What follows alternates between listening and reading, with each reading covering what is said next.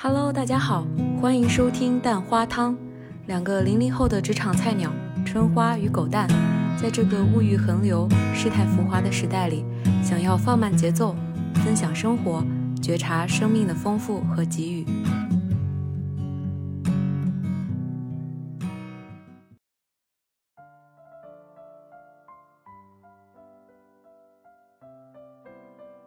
大家好，我是陈春花。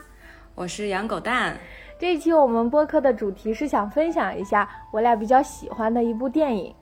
我俩分别分享一下我俩都很喜欢的一部电影，就总共有两部电影。对，好，我先来。呃，我分享的这部电影叫《心灵奇旅》，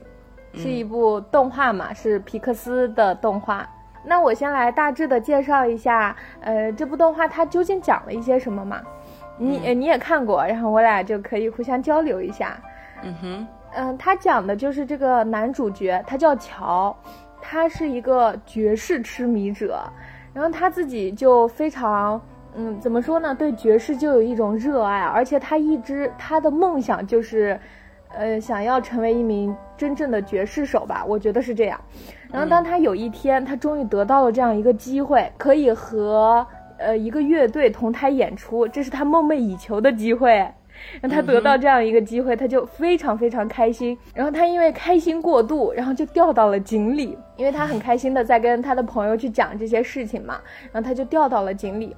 然后他就处于一个半死不死的状态，反正就是快要死了的那个状态。他就走向了天梯。在这里面，其实天梯的这个设定就是说，人人死后都会通向天堂嘛。然后他处于这样一个意识比较模糊的阶段，就是他在通往天堂的路上，对，是这样。然后呢，他就突然觉得很莫名其妙呀，因为非常的突然嘛，呃，他无论如何都无法接受，然后他就开始开始奔跑，他就想要回到，呃，回到现实世界，回到人间，因为他的梦想还没有实现。然后他就从天梯掉了下来。掉了下来之后，他就穿越了各个维度吧，因为那个画面，我这才专门注意了一下，它那个画面就是呈现了各种各样的那种几何图形，嗯呃，所以就相当于是穿越了各种维度之后，他就掉到了一个生前的世界，就是呃灵魂刚刚出生的这个世界嘛。然后在这个世界，它的设定是这样，它会有一些所谓的管理者，呃，这个管理者。呃，我还记了一下，他当时自我介绍是说，他说我是宇宙所有量子场的集合体，然后呈现出来你们人类脑中所能理解的样子。反正他的设定也非常的巧妙，就是一个蓝色的，你应该有印象对吧？是，就是那个线条是吧？对，线条是这样的。呃，首先是有呃一些个管理者，就是管理这些呃灵魂的生前嘛。呃，还有一个专门清点这种亡灵，呃，人数亡灵人数的会计师，他们叫 accountant，那中文翻译过来就是会计嘛，但是非常的嗯有点奇怪，我觉得，哎，无所谓了。然后就是这些呃去清点，这个会计师的责任就是去清点这些亡灵的人数，然后送他们通向通向这个极乐世界嘛。然后乔不就到了这个世界，他就看到了各种各样的这种灵体，被送往了不一样的这种性格雕塑城堡吧。我觉得是因为你知道那个管理者就说好，呃，这样一批人要去到那个冷漠，呃，冷漠的那个雕塑城堡，然后还有这样一批人你要去，呃，这种天生比较开朗呀、乐观的这种雕塑城堡。他们的责任就是这样的，就是把每个呃灵魂给设置成不同的出场模式吧。嗯，然后乔就开始观察嘛，他就发现每个灵体他都要有这样一张地球通行证，就是他拥有了无数个证件之后才能飞往地球。但最后一个地球通行证，它是需要一个这样所谓的 spark，就是英文当中，嗯，其实。对火火花火花火花对是火花是需要有这样一个 spark 才能通向地球的。这里面其实我觉得一个很重要的点就是一直在探究说这个 spark 究竟是什么。然后到了后来呢，这个桥就莫名其妙的成为了其中一个灵体的导师，莫名其妙的成为了。对，是是很莫名其妙。呃，这个导师是干什么的呢？就是是帮助这些生前的灵体找到他们的 spark，呃，可以去带他们去体验不同的生活，然后看看究竟是怎样的火花能够激起他们，呃，得到那张地球通行证，是这样的吗？嗯，然后我们再来说一下这个二十二号，这个二十二号也是非常的奇怪啊，因为他以前有很多人给他当过导师，这个导师他们就举例说，有类似于像林肯啊，呃，然后像那个哎研究天文的那个叫什么来着？那个反正总而言之就是，嗯，他这里面用了一种比较搞笑诙谐的手法吧，呃，意思就是这些人可能。呃，死后都会通往这样一个境地嘛？嗯，就是一些比较比较成功，在某些方面，在人类世界比较成功的人。所以这些呃出名的人物呢，他都帮过这个二十二号，当过二十二号的导师，去帮助他激起二十二号的这个 spark。但是二十二号，嗯，无论如何都得不到他的那个地球通行证，他就没有办法找到自己的火花。然后他自己其实对自己也很失望，他进而就产生了一种逃避心态吧。我觉得他认为地球上也没有什么可好玩的，摆烂了，摆烂了，对，摆烂了，摆烂了。然后到了后来呢，他俩就组成了个 CP，真的很搞笑。乔他就是帮助二十二号去找到这个火花，然后找到火花之后，二十二号不就得到了这个地球通行证吗？然后乔他就可以拿着地球通行证回到地球。然后去实现他的这个梦想，他要去同台演出嘛。当天晚上是这样的，嗯哼，那他俩就到了一个类似于体验馆吧，这样这样子的一个地方，就是在嗯，在这儿你就可以体验到各种各样的人间生活，比如像说烹饪美食，呃，或者说你痴迷于天文啊，或者说科学啊，你你还可以热爱运动，哎，等等等等，类似于我们嗯日常生活中的一些爱好呀之类的。然后，当这个乔带二十二号去体验所有的事情，因为二十二号已经在生前可能已经有个两千多年的历史了吧。总而言之，他知道他自己对这一切都不感兴趣。嗯，呃，但是，呃，这里面又有一个很重要的点，就是这所有的体验，他都是不能真实的感受到的。就是说，呃，你吃了东西，你可能根本不知道它的味道是什么。呃，应该是说，就是。它这里面的每一个事情，它就是单独的一个事情，它就是把那个事情抽出来了，就让你去做。对，就是去做，但是他没有感受，感受才是最重要的呀。你想，我们生命当中的感受不就是最重要的吗？电影讲到这儿哈，我觉得可能很多人，大多数人，包括我刚开始看的时候，我也会觉得说，它其实就是在传达一个观点，就是说人生来就是被赋予某一种天天赋。就是这个 spark，所谓的 spark，呃，就能激起你火花的这个事情，就是人一生都要去追寻的这个事情。但是我其实慢慢看到后面之后，我才发现并不是这样的。然后到了后来，嗯，这个乔不就带领二十二号做了各种各样的尝试嘛，就未果，这个二十二号就又带他去了另外一个地方。然后这个地方也很巧妙，这个呃这个地方他可以看到乔以前的生活，就是生前的生活，他在人间是怎样的活着，这个角度其实非常奇妙，就跟你前面跟我讲的那种感觉是一样，就是你在以一个第三人称的视角去看到自己的生活，就是去看到自己当下在生活的一个状态。然后乔这样看的时候，他就觉得，我天哪，这居然是他的生活，如此的无聊无意识。对，就是无意识的一个状态，就是每天看似按部就班，你每天好像都在活着，就是都在活着，仅此而已。所以，其实看到了这种生活之后，乔好像嗯，瞬间被触动到了，有一种感觉说，他确实以前没有好好的活，他嗯，没有实现自己的目标呢，还没有实现自己的理想呢，所以他更加坚定了自己想要回去的决心嘛。这个时候，那个二十二号不就又带他去了另外一个地方？这个地方叫忘我境界，就是这个忘我忘我境界里面还有个人嘛，呃，这个人叫他在这里面翻译的是叫做无边界神秘主义者，无边界对 无边界神秘主义者。嗯，呃，是呃是这样的，那你你听我描述一下，就是在这个忘我境界里面，他其实都是地球上的人，但是这些人他们因为在生活中过分的忘我而进入了一种无意识的状态，他们的灵魂可能是抽出来的，跟他们的身体是不在一起的。他把这种意识分为了两种，第一种就是说，在生活当中陷入了那种嗯深深的执念，你可能会执着于去做某一件事情，呃，很偏激，或者说你可能根本没有意识到自己在那样的，就是自己在那样萎靡的状态中。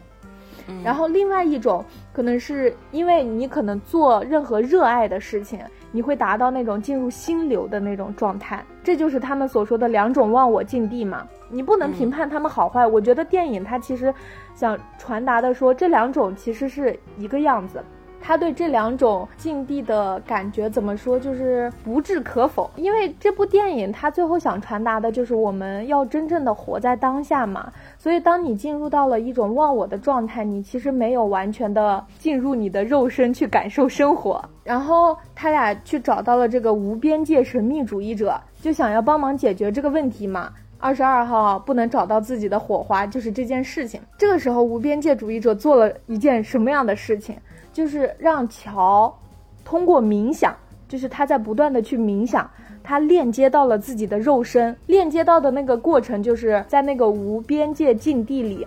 嗯，他就慢慢看到了在地球当中的他自己，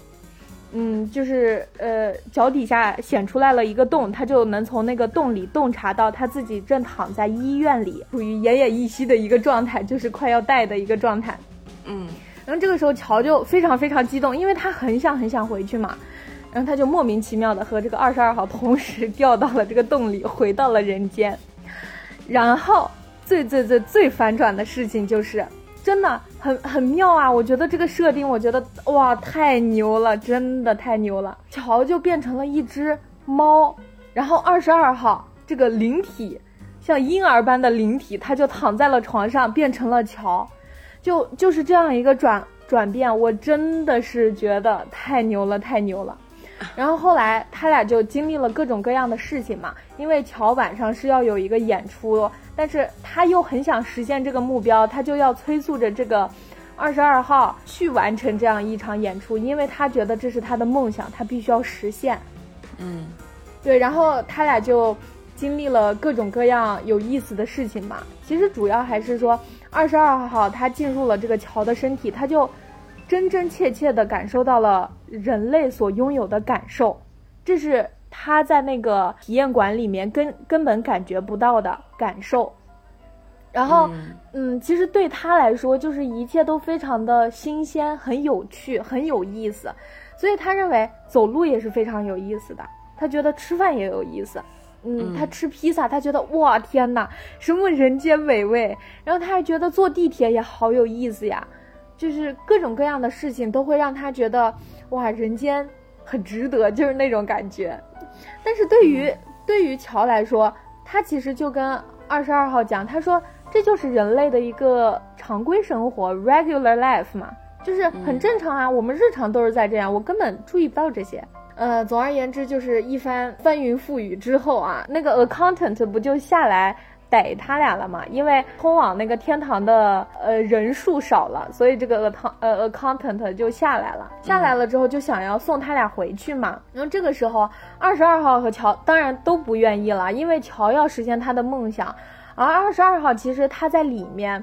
嗯，他就是一直在寻找嗯这样一个火花，他也想要找到他的火花。呃，所以他也不太愿意把这个乔的这个皮囊还给他，因为他在体验生命嘛，而且他也坚信他自己是可以找到他自己心中的火花。这个时候，其实，在大众的眼中，就是这个 spark，它就是一个目标，就是我必须要去做一件什么事情，或者说我有天赋做一个什么样的事情，这才叫做 spark。但是对于二十二号而言，你知道。呃，无论说是走路也好，坐地铁也好，或者说吃东西也好，这一切对二十二号来说都很珍贵，但是对大家来说，这并不是一个目标，对吧？因为大家都在告诉二十二号说你要去寻找这样一个目标，然后我觉得二十二号这个时候就有点被 PUA 了，因为 真的是被 PUA 了，他觉得他自己没有办法，没有找到这个 spark，我自己不行，我自己肯定是有问题的。但是总而言之，最后他俩还是被这个会计师给逮回去了。然后回去了之后，他们就发现这个二十二号他有了地球通行证，就非常的神奇。他去人类世界体验了这样一遭之后，他就拥有了这个地球通行证。那你说他生命当中的这个火花是什么？就是认真的去体验生活，去完成人生的这一场游戏，对他来说才是可能才是火花。但是这个时候。二十二号他不是被 PUA 了嘛？他就觉得他自己哪哪都不行，他就很生气，他就把这个地球通行证给了这个乔。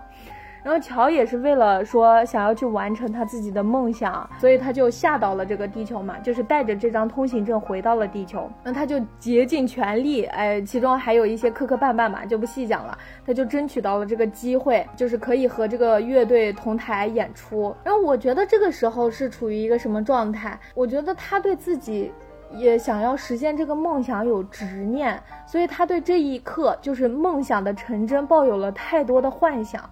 因为他觉得说，当他实现梦想之后，他的人生一定会怎么怎么样，就是一定会发生翻天覆地的变化，就是，就是这个这个状态嘛，呃，所以当当梦想实现了之后，所有的好事儿都会降临到他的身边，他不会再这样生活了，嗯，当他给这个梦想。赋予了很高很高的意义的时候，当他实现了这个梦想，就是同台演出完了之后，他发现生活的一切都没有改变，还是像往常一样。对，生活还在继续。然后这个时候，我记得印象很深刻，他就问那个威廉女士，那个威廉就是呃乐队的一个主唱嘛，问那个威威廉女士说：“哦，那明天呢？”然后威廉就告诉他说：“哦，再来一遍演出，再来一遍，再来一遍，again and again，就是。”无限的重复，无限的循环，所以他就突然间陷入了一种虚无，他不知道下一下一步该怎么办了，因为他倾注了他一生的心血，都在实现这样一个目标，而目标实现了，那我们要怎么办呢？我们要再制定一个目标，对吗？就是我觉得这个电影它探讨的就是有一点像这样一种感觉吧。然后他回到回到家了之后，他就开始弹着钢琴。因为他的脑子里不是保存了说二十二号体验生活的那些经历嘛，然后他就拿出了说，嗯，二十二号生前体验过的一些，可能说披萨呀，还有什么花瓣，还有一些什么吧，反正我忘记了。然后他就突然间，呃，可能是有一点想明白了，还说怎样，然后他就又通过冥想，他又回到了这个忘我境界，他就想要去找到二十二号。然后此时呢，二十二号在这个忘我境界里面已经被自己的那种心魔给困住了，因为所有人都在说你没有一个目标，那你就怎么怎么样，哎，就是类似于这种吧。然后他就是他自己也给自己下了一道咒语，我感觉他就完全的被困在那个狂风暴雨之中。他觉得说，我也没有目标，我的人生没有意义，我找不到那个 spark。总而言之，就是他不配，就是 一整个一整个非常难过的那种状态。然后后来乔乔不是出来了吗？出来了之后，我觉得也算是拯救了他吧。哎呀，最后差不多就是这样一个故事，啊，整个故事就讲完了。哎，等一下，等一下，其实你没有讲这个电影怎么结尾的呀？哦，结尾就是说，好把这个二十二号给拯救了呀，就是从心魔里面拯救出来了。拯救出来之后，最后两个人应该都是回到了自己的呃人世间。乔有一次重新来过的机会，对吧？对，是的。他有一次重新来过的机会，因为那个管理者，呃，奖励了乔，说你帮助二十二号找到了生命的火花，所以我也想要帮助你再活一次。然后这个时候，那个 accountant 不是非常的执着嘛，对这件事情，因为他是一个 accountant，他不可能算错任何的数字的。我知道。然后那个人他这个时候管理者他就骗了他嘛，呃，然后故意把那个数字弄错了，就帮助了乔，又回到了人世间，就是重新。重新再活了吧，有点重启人生的感觉。我我真的是觉得这部电影给了我相当大的启示，而且就应该是这样，就是嗯，那就是 好不讲了。我现在再来盘一下这两位主角哈，嗯，呃，首先来讲一下乔马，乔他其实就是整个前半生他都是为了一个目标在活。你知道我真正在想这个角色的时候，很多事儿我都慢慢的理清楚了。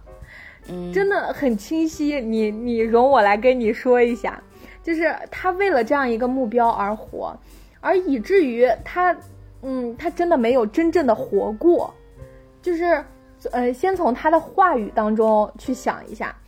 呃，到了那个天梯嘛，即将要通往极乐世界，然后当他反应过来他已经死了的时候，他当下就非常非常的恐惧，然后他马上说出口的话是说，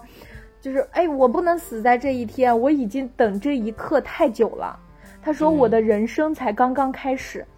那你说他活了三十三十年。他人生活到哪儿去了？他说：“我的人生才刚刚开始。”他认为他人生刚刚开始的时刻是他目标梦想实现的时刻。嗯，当时还有一句话，他说他在要快死的时候，他说：“我如果今天就死了的话，那么我的人生将会一事无成。”怎么可能一事无成呢？就是你只有说倾注了你所有的心力，为了这样一个目标，而目标没有达成的时候，你才会觉得一事无成。但是你来到人间这一趟三十年，你就是为了这样一个目标吗？就是非常的，嗯，就是呃，整个怎么说呢？就是非常的不对劲啊！就是 这个状态就是非常的不对劲，在我看来。然后还有，当他不是和二十二呃变换了身份之后嘛？嗯，就是出现了一大堆各种意外的情况啊，呃，比如说不是不小心把这个头发剃了，所以他俩要一块儿去理发店，然后又因为裤子崩开了嘛，然后他们就必须要到那个母亲那儿缝裤子呀之类的，就是等等类似于这样，就是出现了所有这些意外情况，所以他在说，每次当我快要实现梦想的时候，总会有事儿来阻碍我。我觉得不是来阻碍。当你把所有的这些琐事儿都看作说是一个梦想到达必须要经历的途径的时候，你就会对这些东西很释然，你会把它视为一场体验。就是当你完全转化一种就是角度或者说观点的时候，你对它是一种完全放下的一种状态吧。所以我就会发现，其实乔他的人生内核其实是很空很空的，因为他自己总在盼望着这样一个救赎。这个救赎啊，它就是这个梦想的实现。他给这个梦想赋予了很多很多的意义嘛。那他觉得他只要实现了这个梦想，他的人生就会重新开启。所以这一切都不算是什么。其实从这里面看到的是一个，他将所有的希望都寄托给未来，而逃避他现实的真正惨况的这样一个人。就是他通过说描绘出一个美好的，呃，美好的未来。来把当下的当下的自己解脱出来，他觉得当下是痛苦的，他觉得当下是不如意的，所以他没有办法活在当下，他其实是一个很逃避的状态，所以只能描绘出这样一幅美好的未来，完全是一个很，其实这是一种很消极的状态呀。就比如说，如果把人生看成一场赶路、一场旅途的话，对，嗯。你看到的是远远方的那一点点星光，但是你看不到你旁边的萤火虫，看不到萤火虫围绕的那些花朵，听不到你周围环境当中池塘里的蛙叫，对，嗯，听看不到任何其他那些细小的，但其实真的很美好的东西。是的，你甚至会觉得可能路上的一个石子。你看到他了之后，他绊了你一下，你都会觉得特别生气，你要把他踢得远远的。但其实并没有什么，他只是一个小石子而已，他并没有碍到任何事情。是是，就是所有的这一切的存在，它其实你你只看到了最前面最前面那一点点小小的星光，对于你来说可能是那个目标，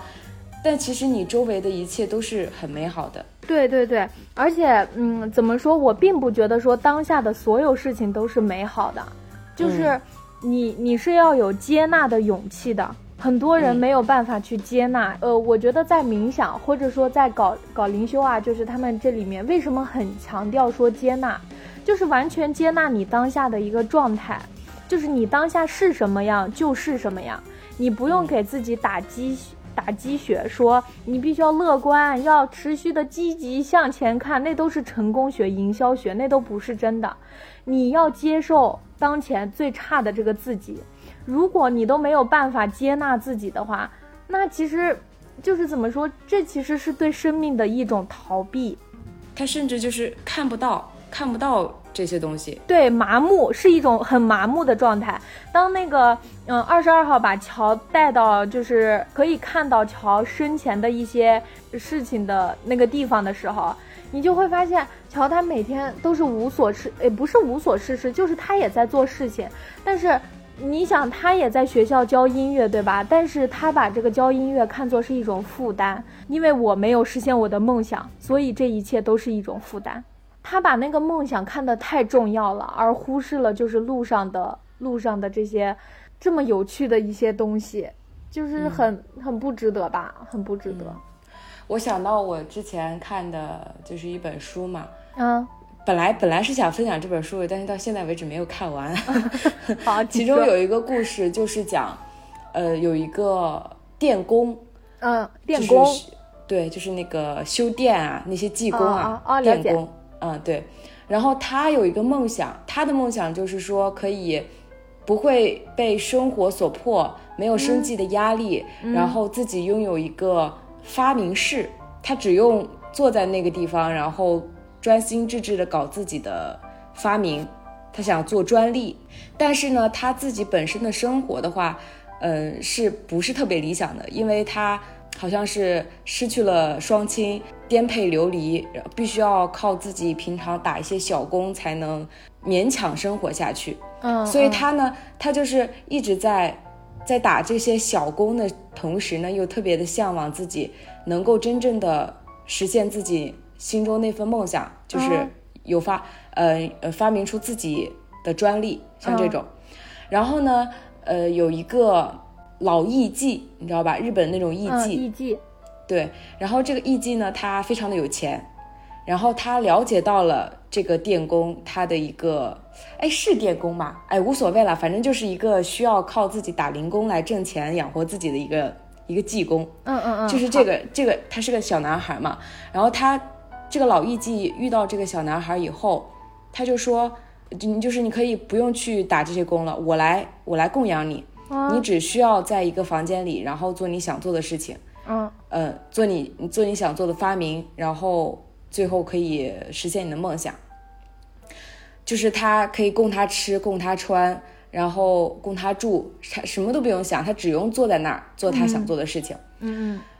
然后当这个。这个小技工小男孩，他真正的去做这个事情的时候，他会发现好难，因为各种各样的发明，可能很多其他的人他已经做出了相似的东西，反正实现他真正想去获得专利这个事情，呃是非常困难的。然后他做着做着，因为他根本就不需要考虑任何其他的困难嘛，有人供他吃、供他穿、供他住的，他只用就是做他当时理想当中想做的这个事情的时候，他突然又觉得没什么意思了。哦，可能是目标一下子实现了，就是你理想中、你想象中你特别会快乐的东西一下子实现的时候，其实好像也并没有那么的，就好像也没什么。对呀，所以就是就是说，人生它不是一个一个目标构成的，它其实就是一连串一连串这样的体验构成的。嗯嗯，你只需要珍视当下的体验，就就很很丰盛、很足够啦。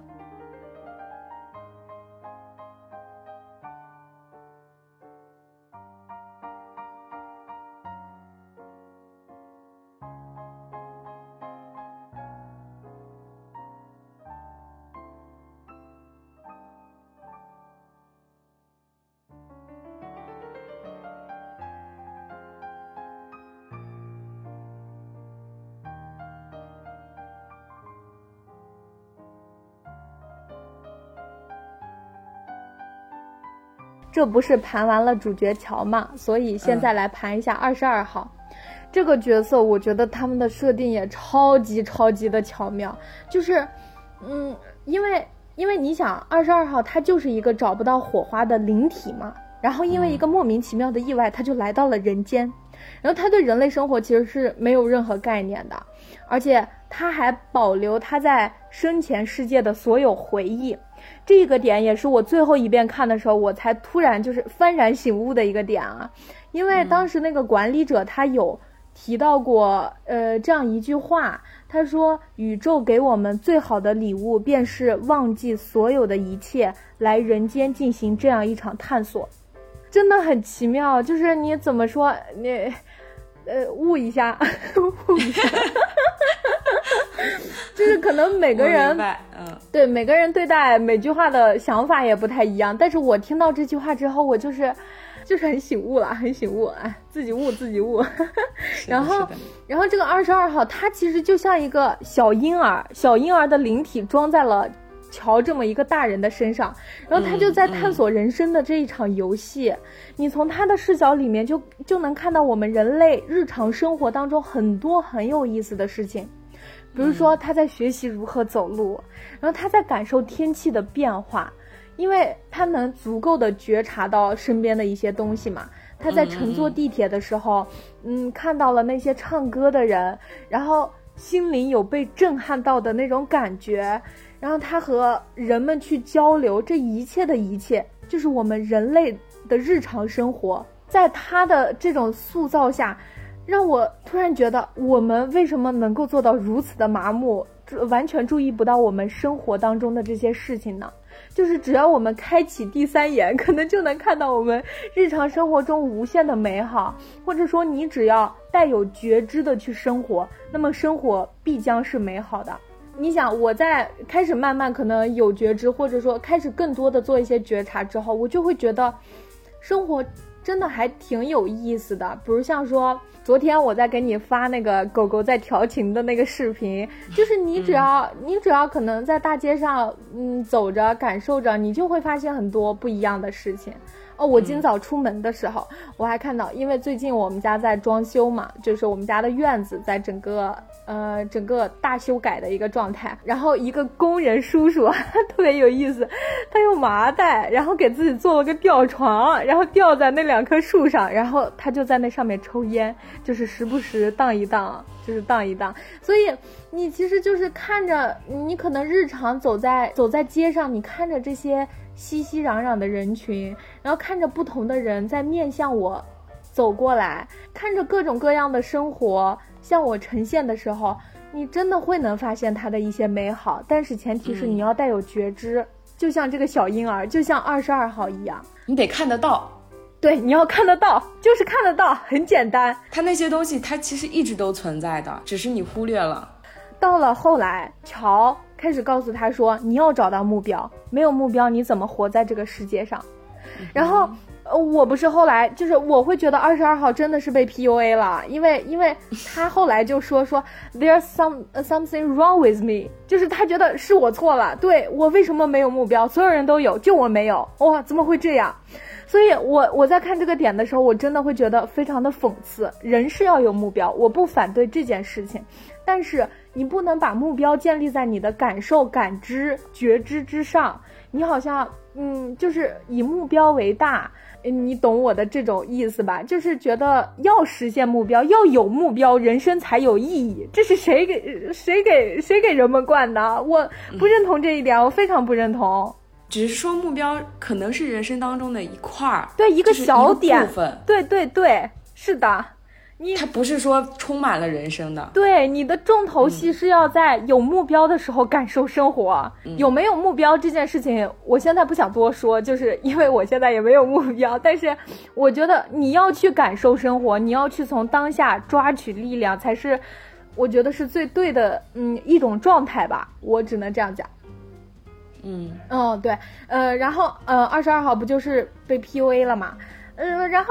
但是他其实是完全富足的活在这个世界上呀，他没有目标也非常的快乐呀。然后很多愚钝的大多数人啊，就自以为是的告诉他说，要有目标，要找到这样一条正确的路。所以，这样的一种态度就使得二十二号他渐渐的失去了自我，他没有办法去安住当下，去享受生命了。嗯，对，从从这一点，我就是觉得哇，你。类比过来，你能看到编剧啊、导演真的很很讽刺啊，真的很讽刺。嗯嗯嗯。然后这两个人就盘完了，对吧？这两个人盘完了之后呢，我就再来说一下对我来说印象比较深刻的点，就是我最后一遍看完，前面看的时候我已经忘记了，反正 可能这些点也是一遍一遍的积累下来，我可能现在才有了这样一种感受哈，就是。嗯，二十二号不是呃，他俩阴差阳错之下，二十二号去到了乔的身体嘛，然后他也能看到乔脑袋里面的一些东西，比如说乔呃如何如何热爱爵士乐，呃以至于他非常的疯癫癫狂，然后嗯，还能看到他脑子里，嗯，对当下的一种状态是多么的不满，或者说他做的很多事情都不是他想做的，他认为他做的很多事情都不是他想做的，是这样。而且他对生活有一种很无力的感觉，就是呃，二十二号都能看到这些嘛，嗯，然后最后啊。最后，乔不是在回到了自己的身体里面，他去实现了自己登台演出的梦想嘛？然后他的脑海中还保留着二十二号体验生命的这些记忆，就是比如说，嗯，二十二号他吃过的披萨呀，披萨的味道，或者说，呃，理发理发店老板给他的棒棒糖，还有一朵花瓣它飘落下来的这个瞬间，而且，嗯，哦，可能还有地铁就是快速行驶在地下的这种感受都保留了。保留在了他的脑脑海里面，所以这一切很真实、很有力的东西就完全刺痛他，然后使得他就意识到了说我没有好好的活过，呃，生命中这么丰富的体验他都完全不曾觉察，他就通过二十二号的这些体验他才觉察到了，所以啊，通过这个点，我就是突然意识到，真的是突然意识到，我刚刚在在就是嗯。呃，复盘的时候，我才突然意识到，其实我们平常所说的心，就是就是我们这颗灵魂，呃，就是更高一层次的生命形式吧。我不知道用语言怎么描述哈，就是先大致这样讲，这样一颗心，它其实是和头脑完全不一样的一个概念。就是你想，灵魂它可以肆意的奔走，你如果肉体带了死了的话，那你灵魂你只要离开你通往极乐世界就可以了，对吧？但是我们的头脑。是永远和我们的肉体在一起的，就是你想心走了之后，他那个记忆是带不走的，记忆和身体是永远保留在一起的，因为他俩互换身份，呃，身份了之后，头脑中的那些思想呀、记忆呀，就一直保存在了对方的身体里面，对吧？所以，我就真的是绝呀！尤其是最近，我觉得我在看那个呃阳明心学的时候，我会觉得说，就是心它。就是一个更高阶的存在，更高维度的，而头脑它可能会比身体啊这些就是听头脑使唤的东西要高维一点，但是它没有超出心的概念，它就是我们身体的一部分。嗯，可能是我在看这部电影的时候我顿悟到的一个点哈。哦，还有就是冥想这个点。这个点也非常的奇妙，呃，你记不记得我刚才不是说那个呃无边界神秘主义者，他其实是让乔通过冥想去链接到他的肉身嘛，对吧？就是链接到肉身，看到了在地球当中的他自己的肉身正躺在病床上面。然后，那你反过来想，其实我们要冥想，对，就是我们在冥想的时候，也是通过这样一种方式去链接到更高一层次的我。就是你反过来想一下，我也是这一次才发现的，就是以这种反向呈呃反向呈现的方式，哇，非常的巧妙，而且，哦，最后，嗯，乔不是在那个弹钢琴的时候，他也是通过冥想的方式才进入了那种忘我境地嘛，对吧？他就是这样一种反向的呈现，所以我在里面可能有注意到啊，注意到把冥想这个点拉出来，有注意到冥想的这样一个怎么说，呃，编剧和导演的用心在。或者说冥想这件事情就可以这样，嗯，还有还有最后一个点，呃，就是他俩不是互换身份了之后，那个乔的头发不是莫名其妙被这个猫给剃了吗？然后他俩就去了理发店，这个理发师叫 Days 啊，好吧，就叫他理发师，反正他就是一个很，嗯，在这个乔的心里面啊，这个 Days 就是一个非常非常热爱理发的人。他觉得他就是那种知行合一，或者讲说，哎，我热爱一件东西，我就正在做一件东西，而且我非常非常有热情。但是，嗯，这一次不是二十二号在乔的身体里面嘛，嗯，然后二十二号就跟这个二十二号就跟这个理发师在聊天，然后就突然间问到这个理发师，哎，你的梦想呀、理想呀之类的，然后乔才发现，原来这个理发师的梦想是当一名兽医。而乔以前从来都不知道这件事情，但是，嗯，这个时候乔其实很疑惑啊，他就是觉得说，你既然想做兽医，为什么你现在做这个剪头发的特别的有活力，是不是？对对对，首先这是一个点，那为什么你能这样的快乐？既然你以前的梦想是想要做一个兽医，其次就是说，理发师好像从来都没有跟他提到过这件事情，因为在乔的心里，这个理发师是天生热爱理发的。然后就是这两个点，嗯，然后理发师他其实就。嗯，也很淡淡的回答，他说：“哎，我觉得兽医并不一定是我最终的一个呃理想呀、目标呀之类，呃，不是说兽医是他的理想，但是并不是说他最终要到达的地方。哇，就是人民群众当中有大智慧，就是你有目标行，你有那个什么行，但是生命要带你体验哪种体验，这并不是说很多东西并不是说你能决定的。然后这个时候二十二号更绝了。”因为他一直在被人类灌输说你必须要有一个目标嘛，然后他就问了这个呃理发理发师，他说那人都要有目标，但是这个目标错了怎么办？我好像已经忘记有没有回答了，但是就是我通过这句话突然想说，对呀，生命它确实嗯并不一定是有这样一个一个目标构成的，就像你说。呃，其实我觉得，在中国的传统家庭里面，或者说我从小到大接触到的这些环境，我觉察到的一些东西，就是说，哎，你难道必须要在二十五岁之前就嫁人、就买车买房吗？哎，你必须要在三十岁之前就怎么怎么样吗？人生好像都是以时间来划分的，但是其实不是这样，这一切都错了。时间它仅仅就是一个，就是时间而已，就是你当下。你要去丰富你自己的体验，你要把把你自己去打开。为什么？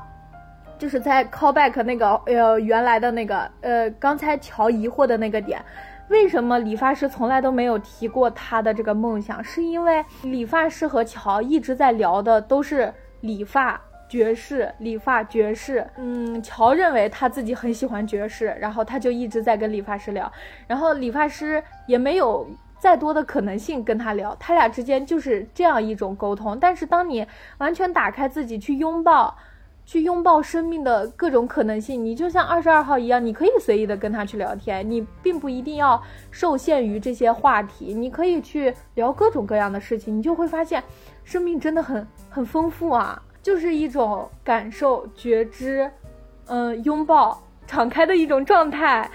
对哇，这部电影我我最后一次看，真的给了我很多很多的能量，我太喜欢它了，我真的是强推。而且它并不是说，呃，我觉得这些东西它并不是说我第一次就能完完全全体会到的。你想，我第一次看这部电影的时候应该是大二，它是什么时候出的？呃，对，应该是大二。对，大二还是大三？呃，我忘记了，反正很遥远了吧。就是每一次看，每一次看。都感觉的点不一样，但是我感觉我现在再看，好像收获的更多了，哇，真的很奇妙。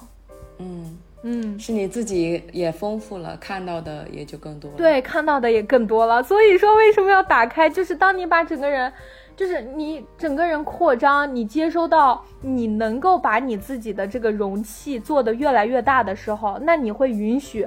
生命当中任何的东西进来。不论是好的还是坏的，这种体验不给他去定义，不给他去贴标签，任何事物都能够进来，你只需要去感受。坏的事情也是这样，就是你遇到任何差的事情，你可以允许你自己的情绪去流淌。我就是不开心，我就是要愤怒，我就是要发泄这一切。但是我当下，我就是完全的接受我自己的情绪，不断的将自己的能量池或者说生命的这种容量池去扩大。就是很丰富了。